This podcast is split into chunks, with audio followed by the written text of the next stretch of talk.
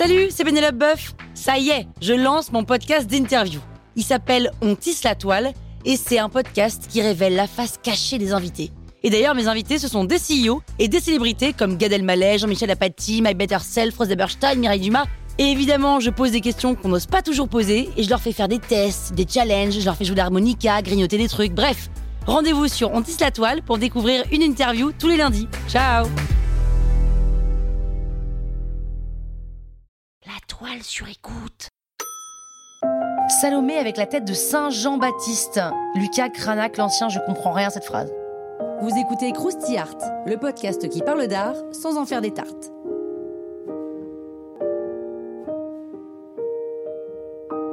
Lucas Cranach est un peintre allemand qui bosse en pleine Renaissance et qui est une grosse star auprès de la cour de Saxe.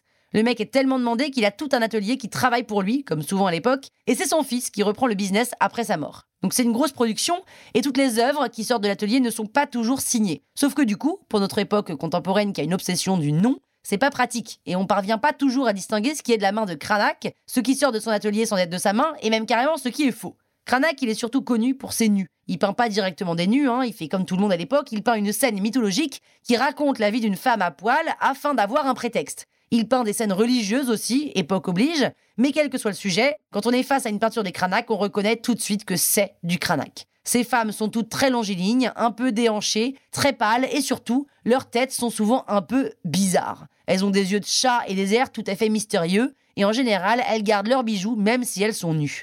Salomé avec la tête de Saint Jean-Baptiste a été peint aux alentours de 1530. L'histoire de Salomé vient de la Bible. Salomé, c'est la fille d'Hérodiade. Alors pour info, Hérodiade, c'est un prénom de femme. Et elle est la belle-fille du roi Hérode. Et un jour, Salomé danse, et elle danse tellement bien devant Hérode qu'il lui dit Je suis trop charmée, tu sais quoi, choisis ce que tu veux, je te le donne. Et Salomé dit Ok, je veux la tête du prophète Jean-Baptiste. Alors en vrai, c'est Hérodiade qui lui a soufflé l'idée parce que Jean-Baptiste a eu la mauvaise idée de condamner son mariage avec Hérode. Et paf, Hérode dit OK.